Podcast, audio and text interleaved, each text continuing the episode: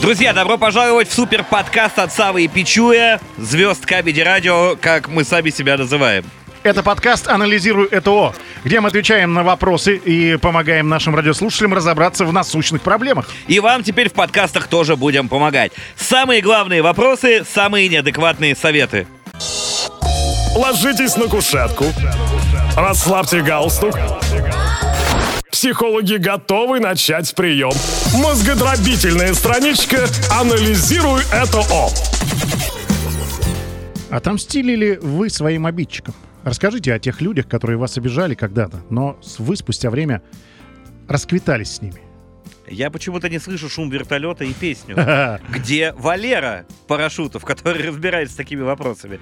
Я могу сказать, вот, Здравствуйте, Валера. Здорово, Святослав! Здорово. Ну что, кого Ну что? мочить будем? А вот расскажи, Валера, вот ты у Да. нас в эфире Камеди Радио постоянно людям помогаешь, с Помогаю, несправедливостью борешься, конечно. э, спасаешь и искореняешь. А тебя самого обижали когда-нибудь в жизни? И как ты людям отвечал? Меня? Тебя. Да ты посмотри на меня! Как меня можно обидеть, если я и есть Россия? Ну, мало ли, может быть, в детстве ты же не всегда был таким крепышом. Всегда? Два на три. Ну, Да, всегда был здоровый здоровяк, такой, да. всегда был мощный. Конечно. Мамин здоровяк. Поэтому я, понимаешь, всегда за справедливость.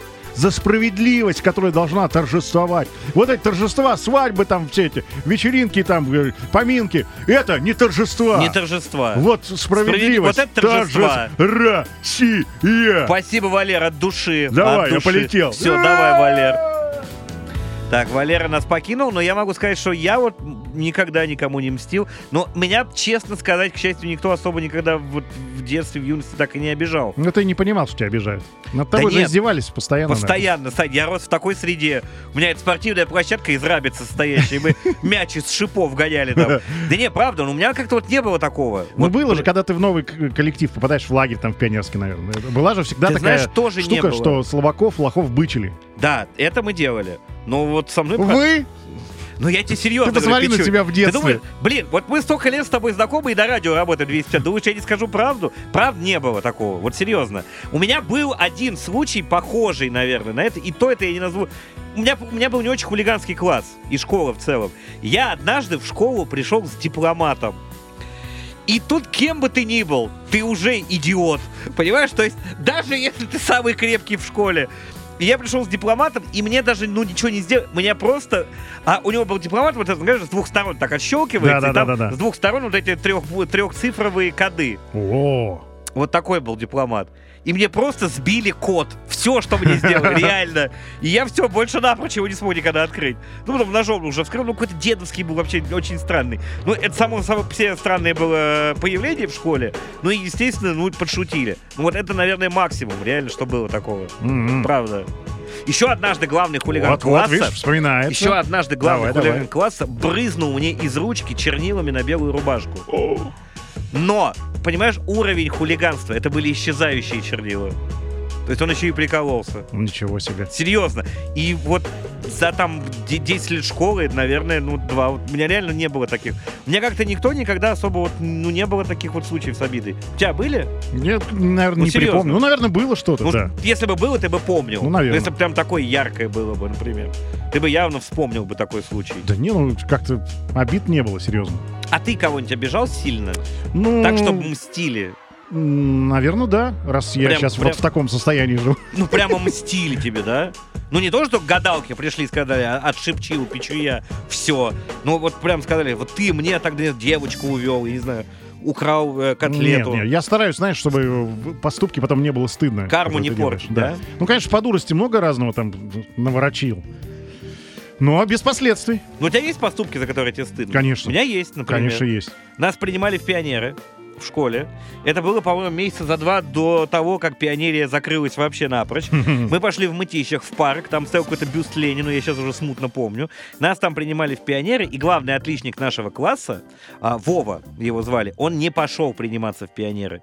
А мы учились, по-моему, третий класс, когда там принимают в пионеры? Ну, какой-то прям младший класс. Я помню, что это, да, младший класс, потому что мы на самом верху школы учились, где вся малышня. И мы туда, мы вернулись в класс, я говорю, что ж ты, Вова, не по... дедушку Ленина, ты что, пионерские галстуки? И я, ему, я его стукнул. представляешь? Дарил Да, человека. ну то ли ударил, то ли книжкой как-то, то ли башкой об стол. Ну как-то так, ну без сильных последствий до сих пор стыдно за идиотизм своего поступка. Ну Может да. быть, из-за меня, кстати, и разрушилась пионерия. Скорее всего, надо от тебя отодвинуться подальше. Вот тебе вопрос, Пичую. Ну, давай. А, как мужчине, прежде всего, как самцу. Будешь самцу?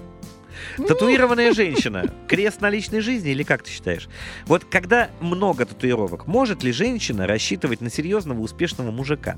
По молодости, пишет нам, э, значит, женщина, была заядлой анимешницей и забила все бедра и ребра большими цветными... Бедра, ребра большими цветными татухами в аниме-стиле. Сейчас мне 28, по молодости это когда? В 27. И все чаще осознаю, что мое тело отпугивает ответственных и стабильных мужчин. Мужчины в лице Пичуя. Мгм. Каково ваше отношение к татуированным дамам? Вполне Но нормально. Тут проблема в том, что вы несерьезным мужчинам, безответственным и нестабильным задаете вопрос. Мы не, не как бы не те респонденты, которые могут... Меня вообще не смущают татуировки. Меня абсолютно. тоже не смущает. Но э, единственное смущает, э, То, что что, она в триаде состоит. что будет потом э, в процессе, так сказать, Ой, да естественного ладно, Сань. растяжения кожи на теле человека. Это тоже, знаешь, это такая вот тоже вещь, типа, а у вас потом растянется эта бабочка. Ну и когда? А ты растянешься и без бабочки. Ну, в, том- конце. В том-то и дело, да. Ну и фиг с ним, ну растянется и растянется. Сейчас-то это красиво. Я согласен. Нет, татухи это реально лучше личное дело каждого. Личное дело. С другой стороны, вот их количество, особенно когда на лицо там наделывают. Лицо, вот сомнительно. Вот правда. Да. Вот насчет лица я тоже вот всегда думаю. Как в мальчишник в Вегасе, когда у него был Да, да. здесь, э, так сказать, орган. Да, прекрасная была татуировка. Ну вот насчет лица тоже. Ну смотри, вот у тебя нет татуировок вообще. Нету. Ты их не сделал почему? А, боязнь, нежелание портить свое прекрасное тело? Или просто не нашел свой рис? Ну, то есть причина, почему Да, они все в совокупности, но реально куда лучше. Просто зачем украшать такое прекрасное стройное тело? Когда Мощное, холст подтянутое. идеален и без картины. Абсолютно верно. Ну, правда, вот я вот никогда не хотел. То есть у меня не было, у меня не было даже там в детстве желания сделать себе татуировку. Ну, то же Типа, вот самое. хочу татуху. Нет, Никогда. я, знаешь, как-то смотрел на татушки вот, вот эти дальневосточные тюремные. А, ну тогда понятно, что это отбило это И у меня желание. вообще как-то не было желания. Я потом узнал, что можно делать другие татушки, оказывается. Красивые, там, Мгм. рисовать. Не купола, не вот это там. Прости мать Сталина, чтобы в сердце не Прости, стрелять. мать Сталина.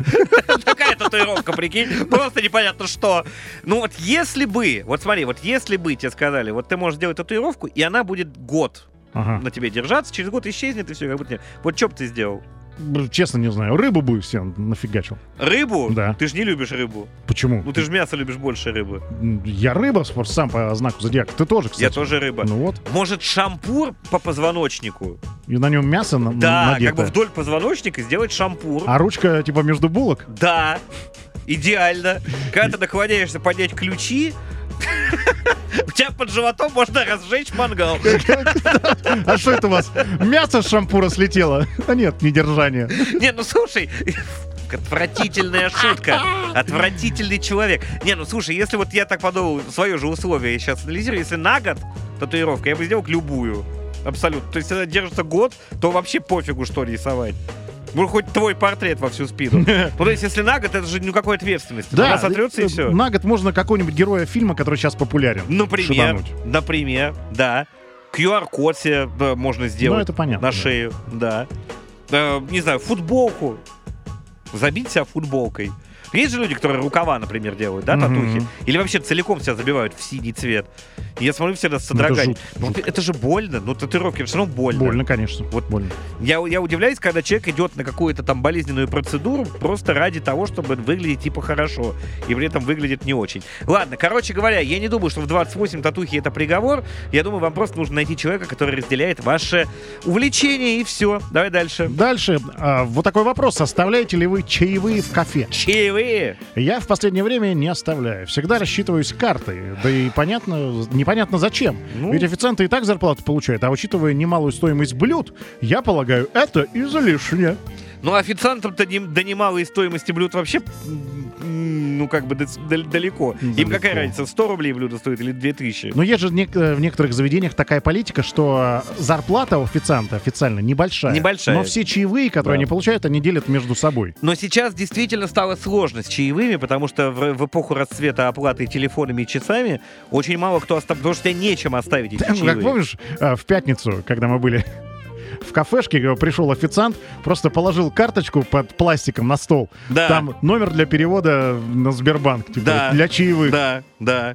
Ну, Рустем там. Да, да, ну слушай, я понимаю, но опять это даже тебе не то, что жалко этих детей, тебе просто неудобно, Неудобно, это делать. да, да. просто неудобно. Поэтому идеально, конечно, включать в счет, но чаевые хрен тогда официант получит когда. Ну да, еще прикольно, когда ты оплачиваешь картой, и там есть кнопочка «Включить чаевые». Да. И ты нажимаешь, и сразу без проблем, пынь, это все улетает. Либо просто носить с собой мешочек с дублонами. И все. Как нормальные люди делают во Франции 18 века. Анализируй это О.